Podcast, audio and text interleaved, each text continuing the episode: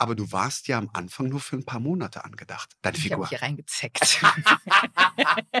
Nein, ich war eigentlich, das war sehr schön. Also ich war eigentlich nur für drei Monate angedacht. Äh, dann kam relativ schnell die Frage, ob ich weitermachen würde. Wo ich so getan habe, jetzt müsste ich kurz überlegen, was ich nicht musste.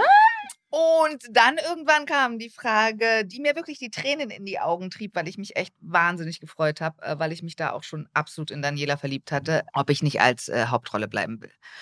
Und da habe ich ja gesagt. So, das Sehr habt ihr jetzt davon.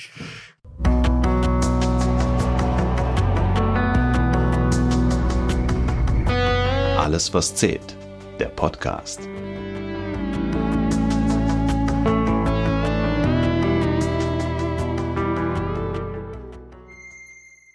Hallo und herzlich willkommen zu einer neuen Podcast-Folge mit dem Thema Alles, was zählt, ist die Bodenständigkeit. Mein Name ist Stefan Bockelmann. Ich spiele bei Alles, was zählt die Rolle Henning Ziegler und ich freue mich sehr, eine kleine Premiere heute mit euch feiern zu dürfen, denn mir gegenüber sitzt meine wunderbare Kollegin Berit Arnold. Herzlich willkommen, Berit, zu deinem ersten Podcast. Ja, man glaubt es kaum. Ich bin jetzt hier, bin ein bisschen aufgeregt, aber wir schaffen das schon.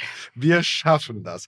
Bodenständigkeit. Als wir in Vorbereitung auf diese Podcast-Folge uns ein bisschen unterhalten haben, war ja direkt bei uns beiden das Thema ähm, das normale Leben, weil das verkörpern wir ja letzten Endes auch als Daniela und Henning.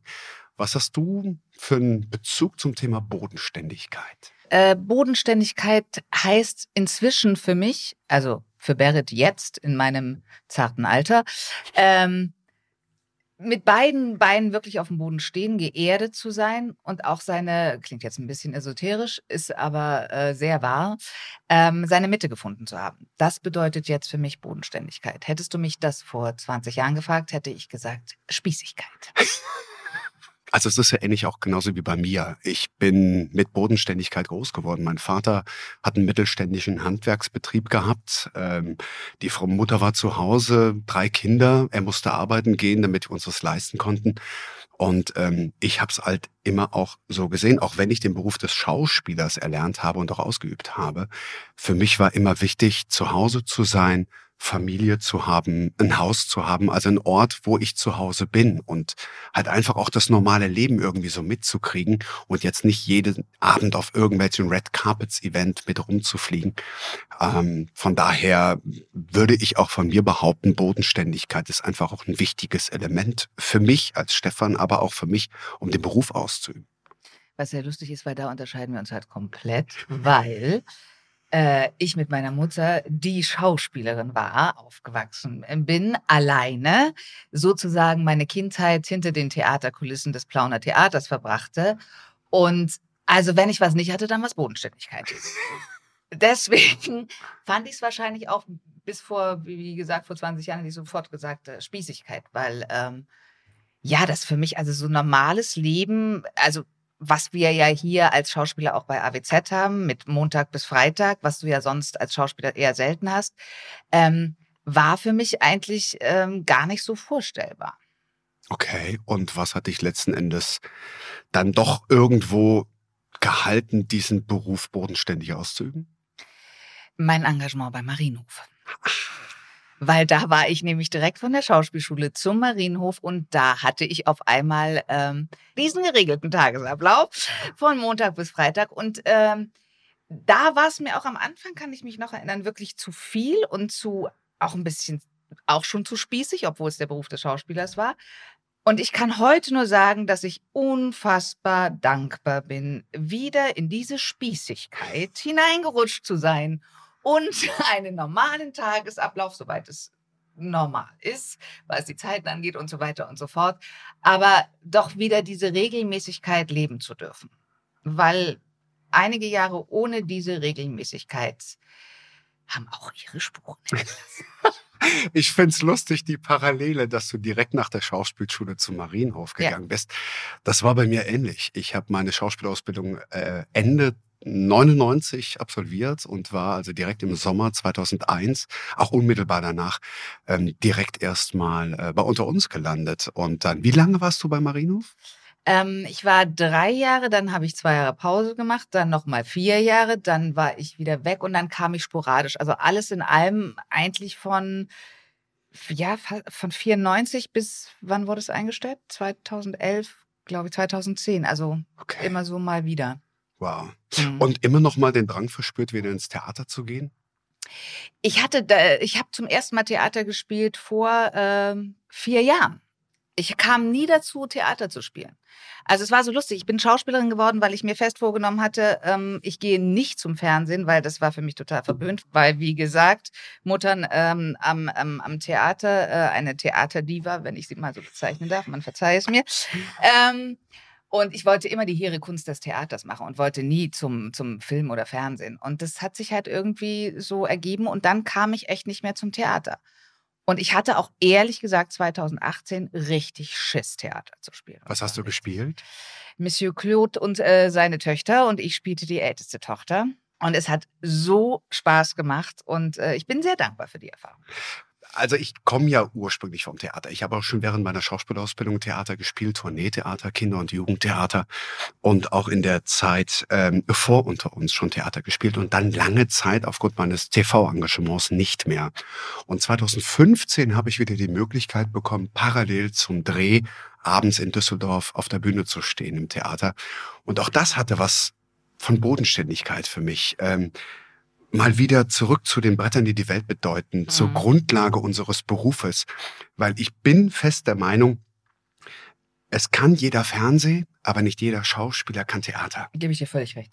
Weil das ist einfach die Grundlage unseres Berufes. Und in einem unserer Podcasts äh, vorher hat Francisco ähm, viel erzählt über Schauspielerei. Wie werde ich Schauspieler? Und wenn ich das werden möchte, dann muss ich diesen Beruf, diesen Handwerk auch erlernen. Ich kann auch nicht einfach sagen, morgen werde ich Busfahrer.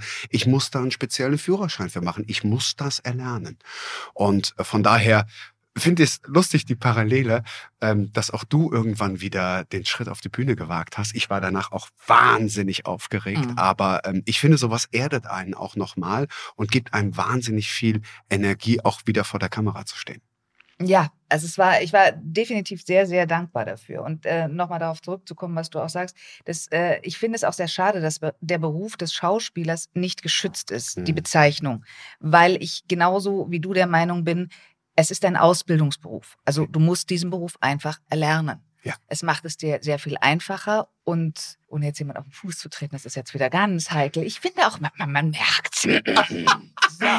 Ja, einfach halt, weil wir einfach auch die Technik wissen. Ne? Du hast ähm, sehr viele Jahre Serienerfahrung hinter dir. Ich habe sehr viel äh, Serienerfahrung.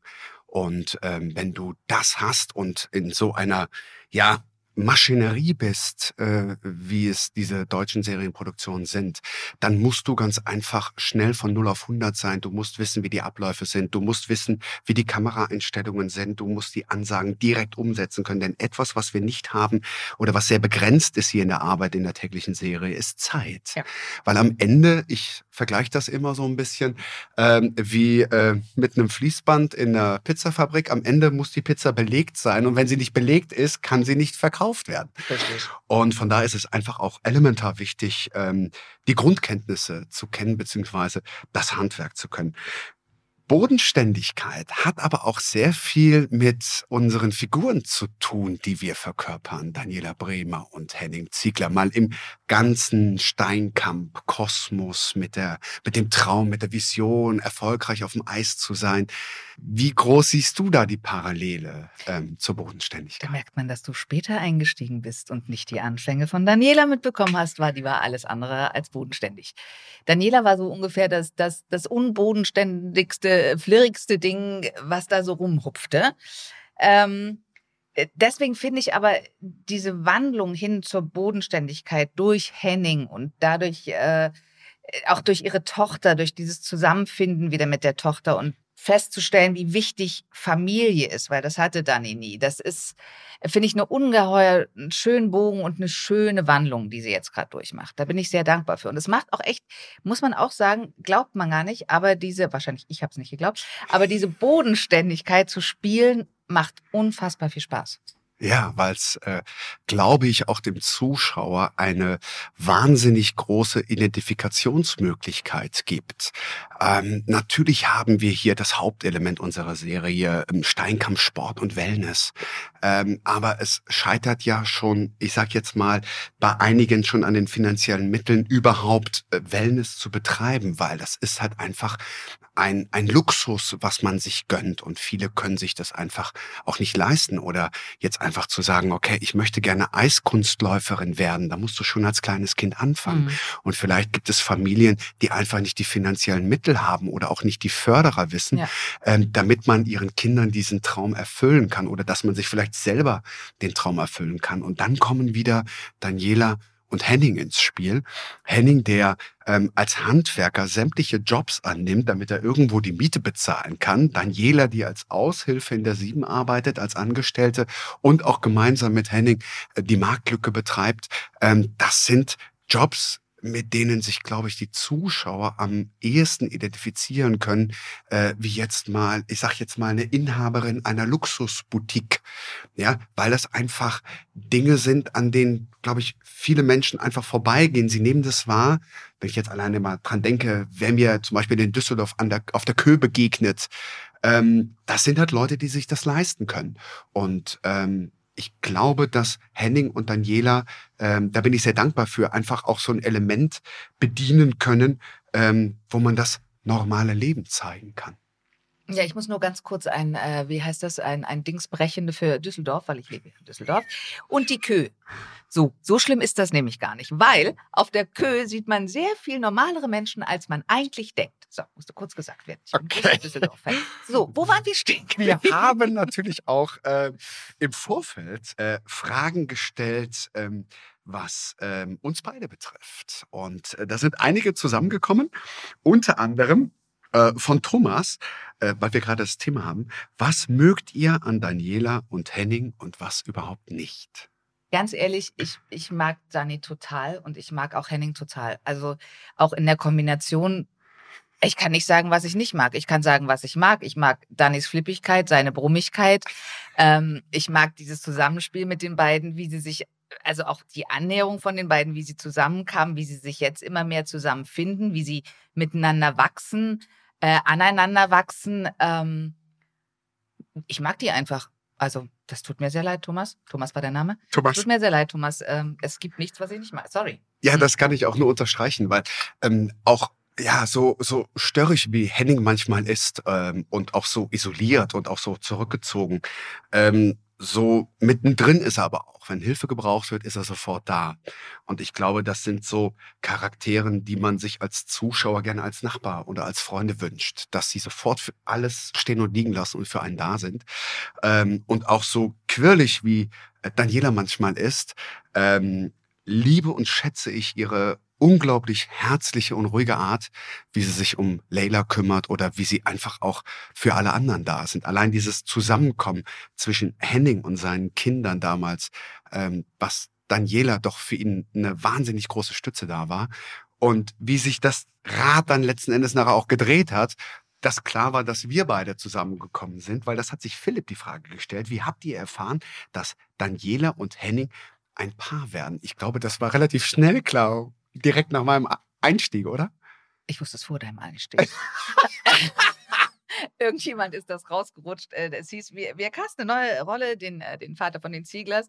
Und dann wurde mir tief in die Augen geschaut und ich so, aha, ach so, ah. Und dann habe es auch ich verstanden. Deswegen war ich da sehr gespannt, wer da alles gecastet wurde. Das Lustige war, als Anja mich beim Casting getroffen hat hier im Studio, sagt sie, was machst denn du hier? Sag ich, ich habe jetzt ein Casting für die Rolle Henning Ziegler. Dann haben wir bestimmt was miteinander. War direkt Anjas erste das Vermutung. Anja, natürlich. Natürlich. Jetzt nach anderthalb Jahren habe ich sie mal gefragt, du, wann kommt das denn eigentlich? Aber, sie schreibt noch dran, sie schreibt noch dran. So. Aber ich glaube, wir wollen den Kass auch nicht allzu sehr ähm, aufwirbeln. Ähm, ja, es gibt noch wahnsinnig äh, viele unterschiedliche Fragen, ähm, die auch zum Teil ähm, sehr privat sind. Also Luisa hat zum Beispiel gefragt, Berit, wie bist du Schauspielerin geworden und wie lief dein Casting bei Alles, was zählt ab? Wie du Schauspielerin geworden bist, das hast du ja eben schon erzählt. Du bist ja quasi damit groß geworden. Durch äh, ja, aber ich wollte es nicht. Du wolltest es Ich wollte es nicht. Also ich wollte auf gar keinen Fall Schauspielerin werden. Meine Mutter hat mir auch immer davon abgeraten und gesagt, Kind, mach was Gescheites. Ähm, und ich habe, es ist eigentlich ganz lustig, weil ich habe ähm, angefangen, dann äh, Theaterwissenschaften zu studieren. Gut, was daran, gut. Ich versuchte es mit Bodenständigkeit, dachte ich damals. Dramaturgie wollte ich machen am Theater. Und äh, saß in der Vorlesung und irgendwann sagte der äh, Professor, falls hier jemand im Saal sitzt, der eigentlich Schauspieler werden möchte, ist er hier fehl am Platze und sollte am besten jetzt aufstehen und gehen. Und ich weiß nicht warum. Aber ich bin aufgestanden und bin gegangen. Und dann fragte er, was machen Sie denn da? Und dann sagte ich, ich werde Schauspielerin. Und das, ich, also es war wirklich, da hat mein Körper und meine Stimme für mich entschieden. Also ich, ich dachte eigentlich, ich wollte es nicht, aber in dem Moment merkte ich, okay, ich will das werden. Und dann habe ich an ein paar Schauspielschulen vorgesprochen, wurde nicht äh, gleich genommen, was ich empörend fand. Ganz ehrlich, ich habe die Welt nicht mehr verstanden. Ich dachte, wie jetzt? Habe ich mich doch jetzt entschieden, jetzt muss das doch laufen. So, aber äh, dann nahm mich eine und äh, ja, so wurde ich Schauspielerin und dann hatte ich das Glück, eben gleich engagiert zu werden. Ähm, Ach so, Casting, das ja. Casting wie das Casting hier. Genau. Genau. Äh, war ein, also wirklich eins der schönsten Castings, die ich je hatte. Ähm, weil bei AWZ, äh, und ich kenne das noch von anderen Serien, äh, da hast du meistens einen Caster und sprichst dann vor dem Caster vor. Und AWZ macht es ganz anders. Du wirst direkt wie in einen richtigen Dreh integriert. Also du hast genau zwei Kameras wie beim Dreh, du hast dieselbe Situation, du hast einen richtigen Regisseur, nicht nur einen Caster. Und das hat, also es hat ich habe eigentlich praktisch gleich die Rolle gespielt und ich hatte äh, mit meiner Tochter einfach eine wahnsinnig zauberhafte äh, Partnerin und äh, ja, war echt eins der schönsten Castings, was ich je gehabt habe. Ich kann das so bestätigen. Ich hatte meine erste Casting-Szene mit Julia Wiedemann, die meine Tochter Lucy gespielt hat. Und ähm, dadurch, dass du direkt im Studio bist, in der Dekoration, dann hast du auch gleich so ein, so ein, ja, ein Gefühl, nicht nur in einem stumpfen, kahl gestrichenen Raum zu sitzen, Ja. ähm, und die Szene zu spielen. Ich glaube, das ist der Produktion auch sehr wichtig, direkt unter Ja. Originalbedingungen zu Ja. sehen, passt der Kopf auch in die Deko, passt der zu den Kollegen, wie Ja. ist das, wenn das fertig geschnitten ist, wie würde es aussehen, wenn es eine fertige Folge wäre. Ja, das äh, merkt man ganz einfach, dass das ähm, ein wichtiges Element ist, um genau die richtige Charaktere für Ja. die Figur zu gehen. Aber du warst ja am Anfang nur für ein paar Monate angedacht, deine Ich habe hier reingezeckt. Nein, ich war eigentlich, das war sehr schön. Also ich war eigentlich nur für drei Monate angedacht. Äh, dann kam relativ schnell die Frage, ob ich weitermachen würde. Wo ich so getan habe, jetzt müsste ich kurz überlegen, was ich nicht musste. Und dann irgendwann kam die Frage, die mir wirklich die Tränen in die Augen trieb, weil ich mich echt wahnsinnig gefreut habe, äh, weil ich mich da auch schon absolut in Daniela verliebt hatte, ähm, ob ich nicht als äh, Hauptrolle bleiben will. Und habe ich ja gesagt. So, das Sehr habt ihr jetzt davon. Kommen wir gleich mal zur nächsten Frage und zwar von Sandra. Wie findet ihr die Entwicklung eurer Rollen seit eurem Einstieg? Bei dir hat sich ja einiges entwickelt. Ne? Ja, aber das ist das, was ich vorhin schon meinte, als wir über Bodenständigkeit auch sprachen. Ähm, also dieses völlig quirlige, dieses völlig überdrehte, dieses keinerlei Verantwortung für irgendwas übernehmen und diesen Bogen eben zu spielen äh, durch den Verlust von verschiedenen Geschichten, durch die Krankheit und so weiter und so fort und äh, durch gebrochene Herzen und ähm, jetzt da anzukommen, wo Daniela jetzt ist, war einfach eine unfassbar spannende Reise, für die ich auch echt dankbar bin. Ja, ich kann das auch nur bestätigen. Ähm, mein Einstieg war ja relativ spektakulär, dass ich auf einmal auftauche ähm, und meine Kinder nach zehn Jahren wieder treffe. Ähm, und mein Ziel ist, in erster Linie war natürlich äh, die Bindung zu den Kindern wieder aufzubauen, das selber auch zuzulassen und sich selber auch eingestehen, ich habe Fehler gemacht. Und ich glaube, auch da liegt ganz einfach eine Parallele zwischen Daniela und Henning. Die beiden sind Eltern geworden und ähm, ja, wenn man Eltern wird, ich kenne das aus eigener Erfahrung, das ist man zum ersten Mal und dann macht man Fehler. Dann kommt vielleicht ein zweites Kind und wie sagte so ein Kinderarzt zu uns damals, als ich sagte, naja gut, mit dem zweiten Kind, wir wissen ja, was wir mit dem ersten gemacht haben, sagte man, mit dem zweiten Kind machen sie andere Fehler. ne? Niemand wird perfekt geboren und niemand ist perfekt. Und das ist, das finde ich einfach auch das Schöne an unserer Entwicklung, ähm, so gefestigt Daniela und Henning auch ähm, in Essen sind oder auch in dieser Serie. Sie zeigen immer wieder, dass sie nicht perfekt sind. Ja. Weil sie ganz einfach, und das zeigt auch wieder ein bisschen Bodenständigkeit. Ja. Niemand ist perfekt. Zwar ist das Streben danach, eine gute Arbeit zu machen, auch unser Streben nach, als Schauspieler eine gute Szene abzuliefern, aber manchmal gelingt es nicht immer und ähm, das verzeihen einem die Leute halt auch. Und äh, wenn man das zeigt, ähm, dann ist es halt umso bodenständiger, um wieder zum Thema zu kommen. Ja. Es werden auch viele Fragen gestellt von euch. Wie ist es jetzt in einer, einer anderen Serie zu drehen? Oder Barrett, äh, war es damals schwer für dich, mit Marienhof aufzuhören? Werden auch ein paar Fragen gestellt in Bezug zu meinem Engagement bei Unter uns. Natürlich ist es kann ich jetzt von mir aus sprechen, wenn man eine Serie verlässt nach so langer Zeit. Natürlich hat man die Kollegen irgendwo lieb gewonnen, aber man möchte sich ja auch weiterentwickeln als Schauspieler. Man möchte ja auch mal in andere Figuren, in andere Rollen schlüpfen. Man möchte sein, sein äh, Horizont auch mal erweitern. Bei mir ist es immer wieder der Drang, auf die Theaterbühne zu gehen. Wie war das so für dich, von der einen Serie aufzuhören? Na, bei mir ist, ich habe ja immer, ich habe ja öfter mal aufgehört bei Marienhof, weil ich eben genau diesen Drang hatte, vor allem gerade als junge Schauspielerin, was anderes zu machen, andere Rollen zu spielen, da reinzuschnuppern und so weiter und so fort.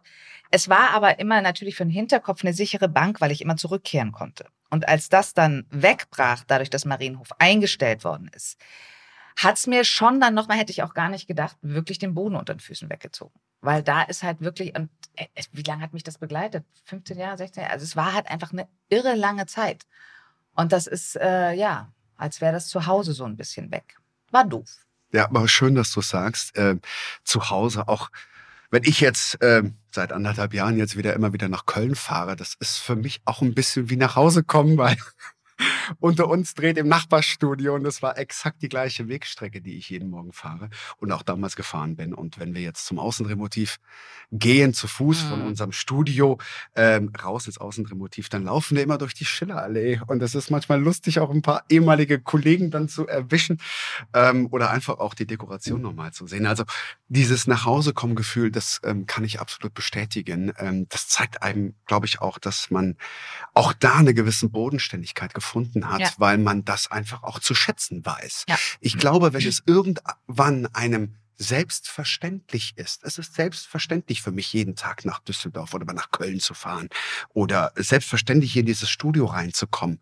Ähm, ich glaube, dann geht so ein bisschen was von der Normalität verloren und von dem Bezug, dass das eigentlich nur eine Dienstleistung ist, die wir machen. Mhm. Ja, stimme ich dir zu. Also das war auch bei mir immer ein Punkt, warum ich aufgehört habe bei Marienhof, weil es zu normal wurde für mich.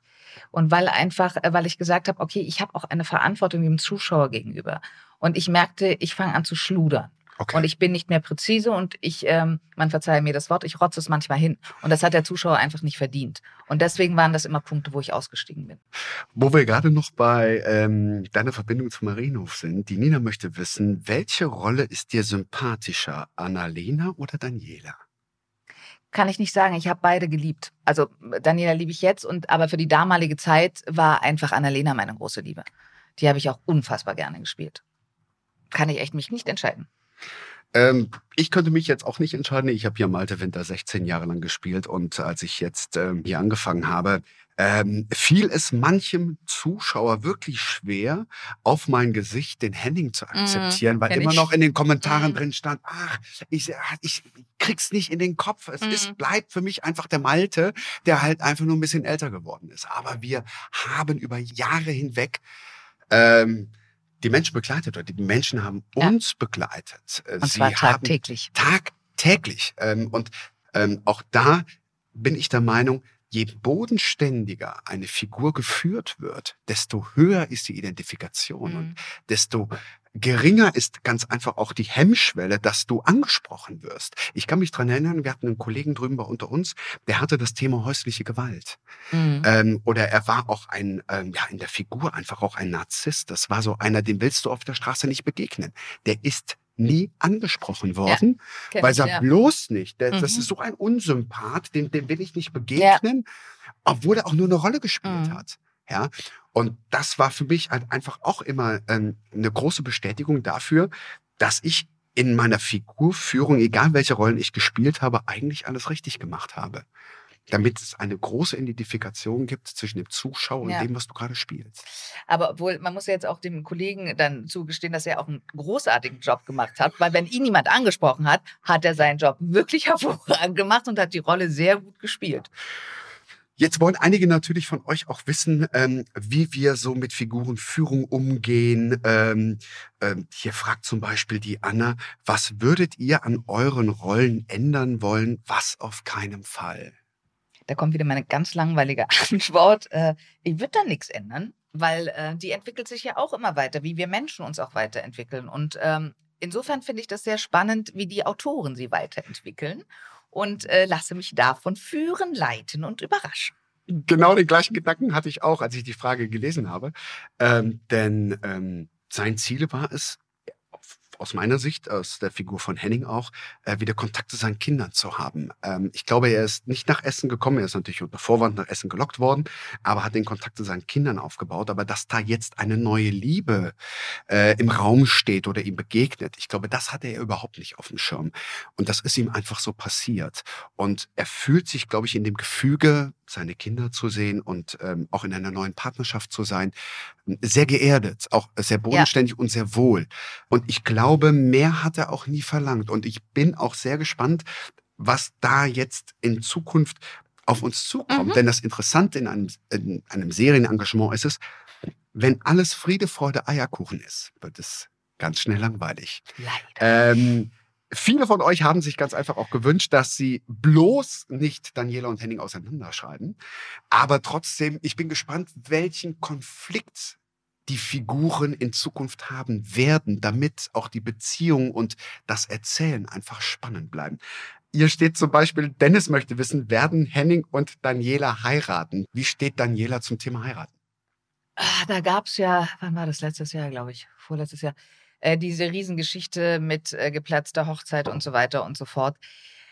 Äh, Wäre eine interessante Geschichte, weil also ich, wenn ich mich jetzt reinversetze, kriege ein bisschen Bauchschmerzen, was überhaupt nichts mit Henning zu tun hat, sondern einfach äh, diese Altlasten, die Daniela da vielleicht noch etwas auf der Seele liegen. Deswegen weiß ich das nicht. Aber es wäre mit Sicherheit interessant, eine Geschichte darüber zu machen. Ich bin auch gespannt, wie die Autoren die Sichtweise von Henning sehen, weil wenn ich mich jetzt in Henning hineinversetze, er hat damals seine Kinder im Stich gelassen, weil er den Verlust von seiner großen Liebe, seiner Ehefrau, nicht verkraftet hat. Und das ist ja schon mal ein riesengroßer Schritt an sich, den ich persönlich als Stefan absolut nicht nachvollziehen kann. Ja. Ähm, weil ich stehe in all meinen Bedürfnissen hinter denen meiner Familie. Aber was macht das mit dieser Figur Henning? er hat jetzt die Partnerschaft mit Daniela und da fühlt er sich sehr wohl. Und äh, das hat auch eine gewisse Zeit gedauert, bis er sich das eingestehen durfte, mhm. weil die Kinder ihm auch gesagt haben, Mama würde das wollen, dass du eine neue Liebe findest. Aber dann den nächsten Schritt zu gehen, so sensibel wie Henning mhm. eigentlich ist, äh, finde ich das auch ehrlich gesagt ein spannendes Thema. Und ich glaube, ähm, ihr dürft einfach mal drauf hoffen, was sich die Autoren alles so einfallen lassen. Aber ich denke, bei Hennings Tempo dauert das noch. Definitiv. Ja, vor allen Dingen, die Frage ist natürlich, ob das Tempo sich von Daniela, was das betrifft, sich auch ein bisschen verlangsamt dadurch. Mhm, mhm. also es würde, glaube ich, auf beiden Seiten ordentlich was pulsieren. Ähm, ich fände es ähm, spannend, aber ja, äh, dafür haben wir ja ein sehr, sehr äh, kreativen und ähm, sehr ideenreiches Team. Ähm, die Laura möchte zum Beispiel wissen, was war bisher euer schönster und lustigster Moment am Set? So eine Frage finde ich immer schwierig. Wir haben so viel gelacht. Also wirklich, wir sind eh so Lachwurzen beide. Also ja. äh, kann ich dir, tut mir leid, es gab viele. Es gab, so, dass du also was ich zum Beispiel sehr liebe, Stefan, verzeih mir, äh, wir waren im Außendreh, es war Sommer oder Herbst und ich denke, äh, wieso haben wir denn einen Pfau hier? Weil ich hörte immer einen Pfauenschrei. Und ich dachte, hä, wer dreht denn mit dem Pfau?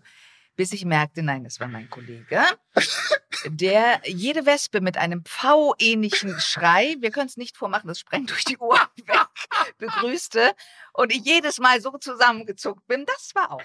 Das Lustige ist aber auch, wenn Dominik dann ebenfalls am Set war, Richtig. wir haben uns quasi in der Pfauensprache ein Genau, es war ein Battle. Es war ein Pfauenbattle unterhalten. Äh, ja, nein, aber kannst du dich noch an diesen unglaublich heißen Außendrehtag erinnern? Wir hatten, glaube ich, gefühlt jedes Bild am Sommerset und es Wo 36, 37 Grad waren, ja. Wow, wo selbst der Regisseur am Ende dann, mhm. ja, das, gut, ich meine, letzten Endes war es lustig, ja. aber wenn du den ganzen Tag draußen bist und es war wirklich eine war unfassbar heiß. prallende Hitze und du musst ja dann auch noch irgendwo funktionieren und man hat sich körperlich so gut wie gar nicht bewegt, damit man trotzdem noch irgendwie, aber ähm, auch das, das das sind halt so Momente, daran erinnere ich mich, Ja. an diesen einen wahnsinnigen, Ja, heftigen Tag. Und es war kein Schatten. Und es war definitiv kein Schatten. Ja, hier gibt's noch weitere Fragen von Mehmet, finde ich die Frage ganz interessant.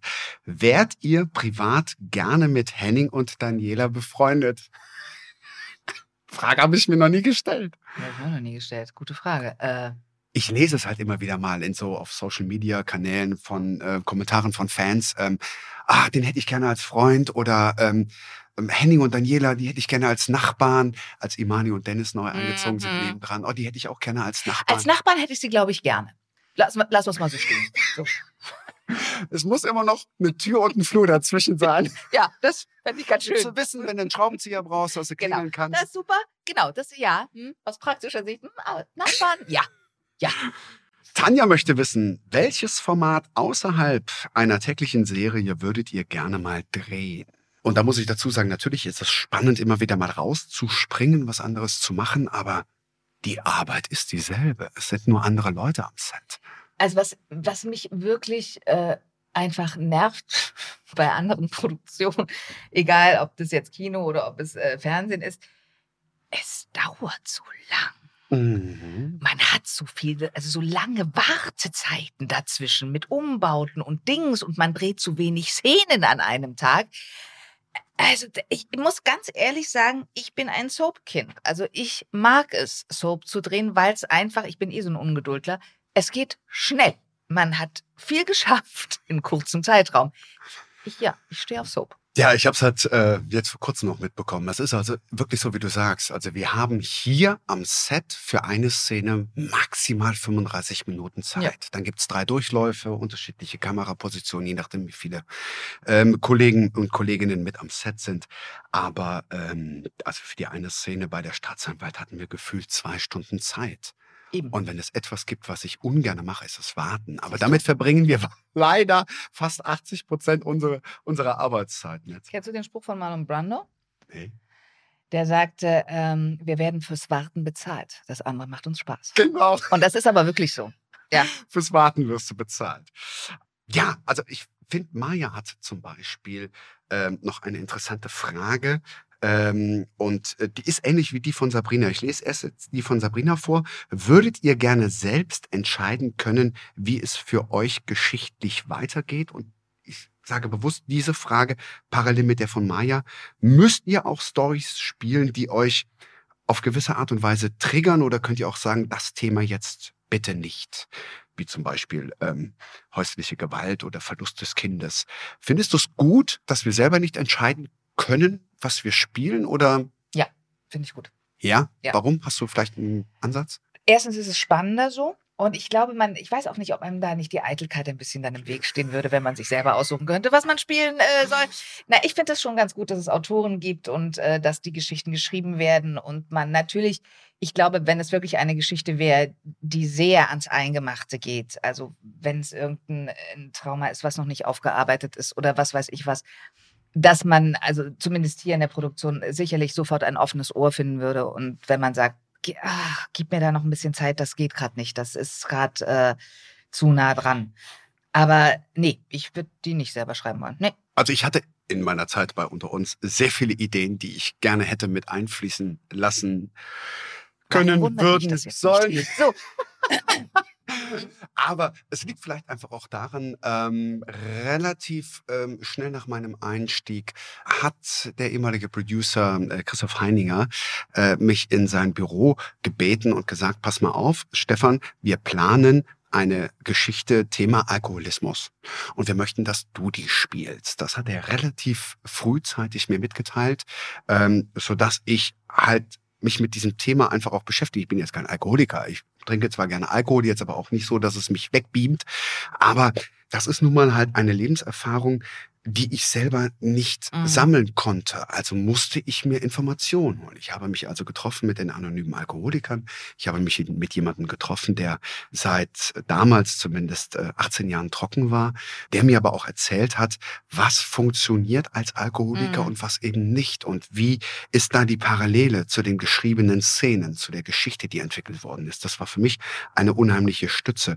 Aber wenn wir jetzt zum Beispiel ein Thema bedienen, wie es drüben bei unter uns war, eine gute Freundin meiner Serienfigur, die war schwanger und das Kind ähm, hatte die Diagnose Trisomie 21. Mhm. Und ich stand ihr als Begleiter, als Freund zur Seite, weil der Erzeuger des Kindes wollte die Vaterschaft ablehnen Mhm. und dann hat sie meine Figur gefragt, ob ich die Vaterschaft übernehmen würde. Und ich habe sofort gesagt, ja, in der Figur, aber ich konnte mich sehr schnell auch da hineinversetzen, weil auch ähm, in der zweiten Schwangerschaft meiner Frau, unser Sohn, da war in der zwölften Schwangerschaftswoche Trisomie 21 diagnostiziert worden. Oh. Und dann stehst du natürlich auch privat vor dieser Entscheidung. Gehst du das Risiko jetzt ein? Mhm. Damals ähm, wussten wir nicht, wie wir uns entscheiden sollten. Ähm, das war also etwas, wo ich mich auch gar nicht großartig einarbeiten musste in dieses Thema, Ja. weil das poppt dann irgendwann Ja, ja. auf. Ganz banal ist es, wenn man sich verliebt.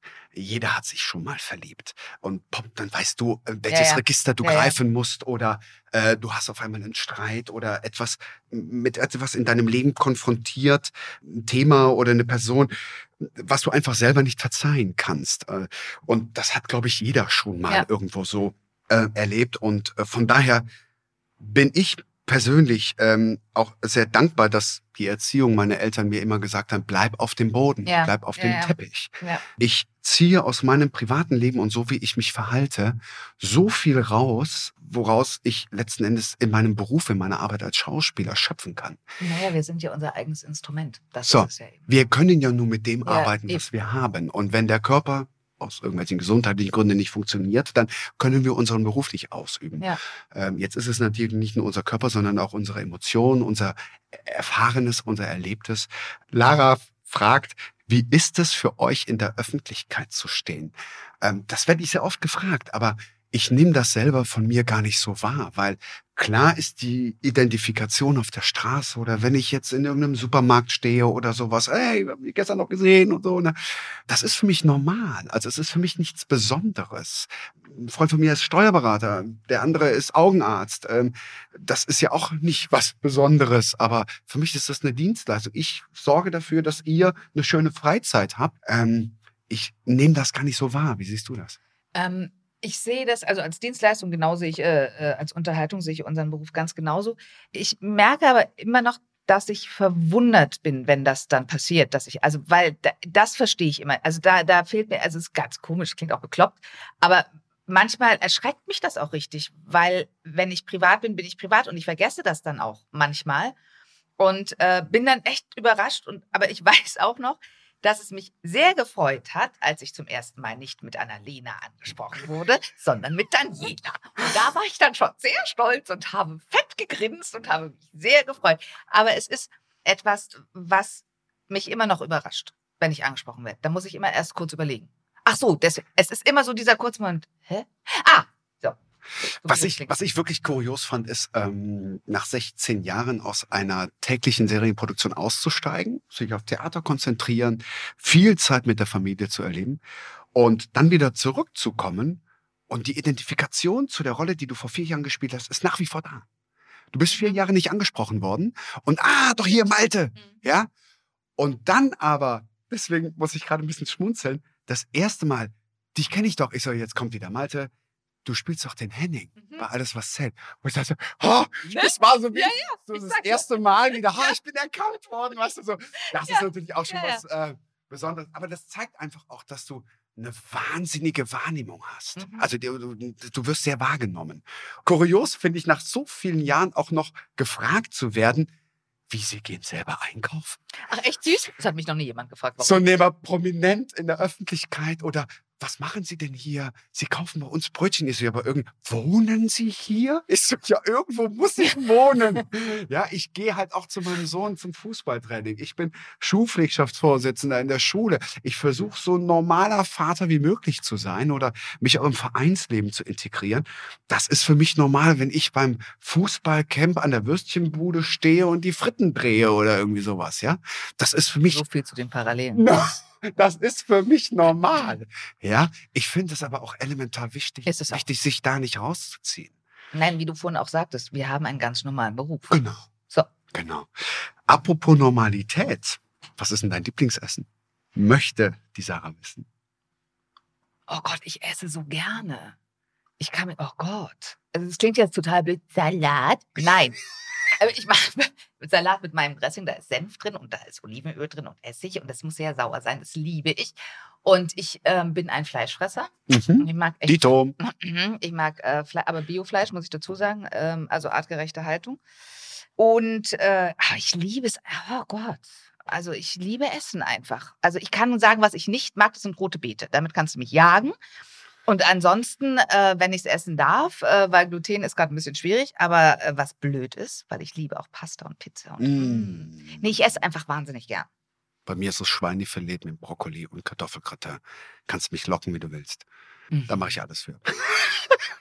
Also so gut bürgerlich. Auch das nicht. Gut bürgerliche Küche. Also bei mir Ja. muss es nicht viel Shishi Nee, sein. gar nicht. Ähm, gute, ordentliche Hausmannskost, bodenständig, so wie es es überall auf dem Teller gibt. Und da bin ich sehr glücklich mit. Oder wie man es jetzt nennt, äh, Clean Eating. Also das mag ich auch sehr, wenn es nicht über, also nicht zu viel Shishi, wie du gerade sagst, und zu viel Gewürz und zu viel da noch was, sondern wirklich der klare, einfache, pure Geschmack.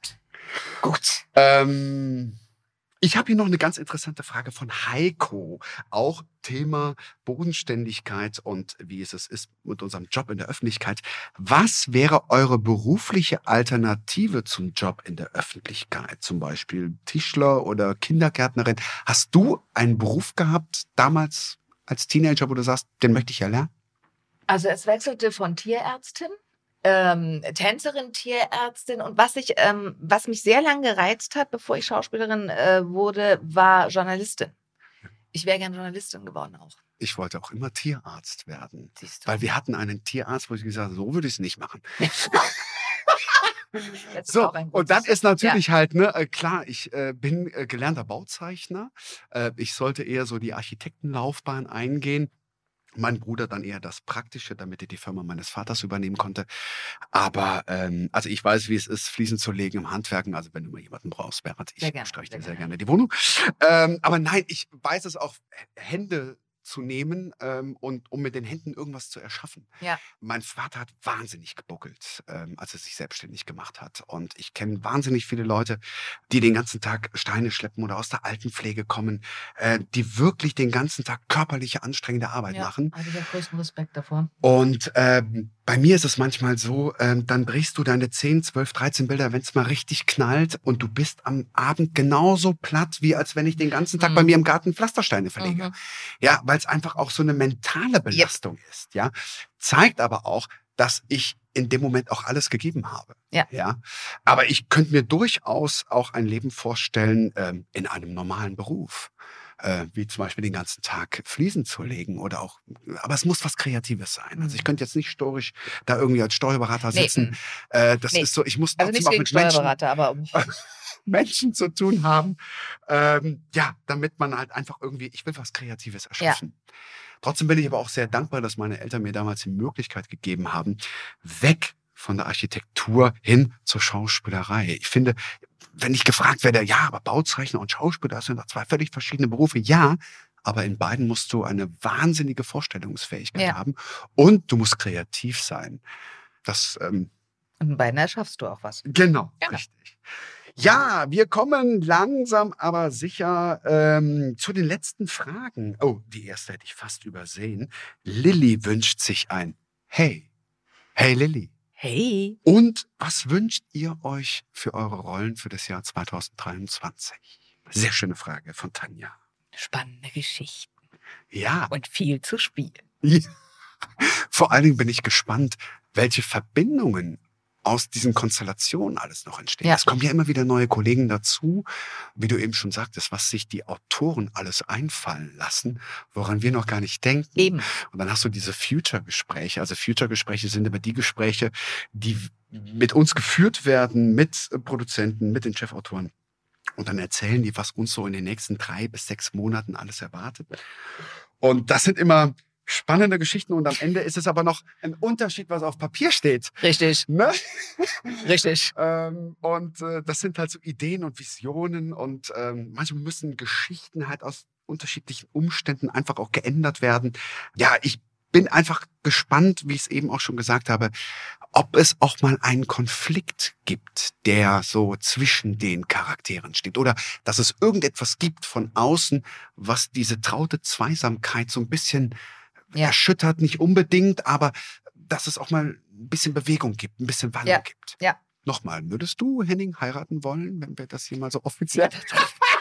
Was? Was, glaubst du, was glaubst du, wer würde fragen? Würde eher Henning fragen oder würde Daniela fragen? Oder ist das so eine Sache, die selbstverständlich irgendwann ist? Ja, das ist eben, wie gesagt, Daniela hat diese Vorgeschichte und Ja. in dieser Vorgeschichte ist ihr das rausgerutscht. Ja. Also hat sie praktisch den Antrag gemacht. Ja. Und nahm es dann zurück und dann kam der Antrag von ihm. Deswegen ist das echt, also ich glaube, das würde ihr nicht nochmal passieren. Okay. Also ich glaube, sie möchte gefragt werden. ich glaube, ja. Okay. Also wenn dann, aber wie gesagt, es ist ein spannendes Thema, weil ich, ich weiß gar nicht, wie sie darauf reagieren würde, weil es war eigentlich immer ihr Traum. Also heiraten war immer ihr großer Traum. Sie hatte immer die falschen Typen und da eben, wo sie dachte, das wäre der richtige, das war halt dann der komplette Griff ins Klo. So, Dafür hat sie jetzt einen Bastler-Fetischisten. eben.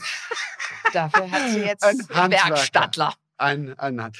Ja, ähm, zum Schluss bleibt noch zu sagen, Melanie lebt in Belgien und schaut AWZ von Beginn an. Und dazu möchten wir euch gerne einladen. Schaut weiterhin alles, was zählt, montags bis freitags um 19.05 Uhr bei RTL oder jederzeit auf RTL Plus. Und was aber ganz besonders ist, ähm, viele Fans hatten gar keine Fragen von euch, sondern sie wollten uns einfach nur mitteilen, wie sehr sie Daniela und Henning lieben. Und das, ah, das rührt mich echt. Das ist, ähm, Dankeschön. das ist wirklich toll, weil ich glaube, es gibt für einen Schauspieler keine größere Bestätigung, als dass der Zuschauer sagt, ich finde es toll, dass ihr zusammen seid. Also ich spüre das und ähm, ja, ist Wir eigentlich, haben alles richtig gemacht sozusagen. wir haben alles richtig gemacht. Also, Vielen Dank. kleiner Tipp von uns an euch da draußen. Bleibt bodenständig, seid trotzdem flatterhaft wie ein Schmetterling und Und probiert ganz viele Dinge aus und ähm, alles Gute für euch. Bye, bye.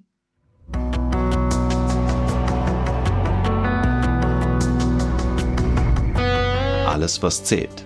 Der Podcast.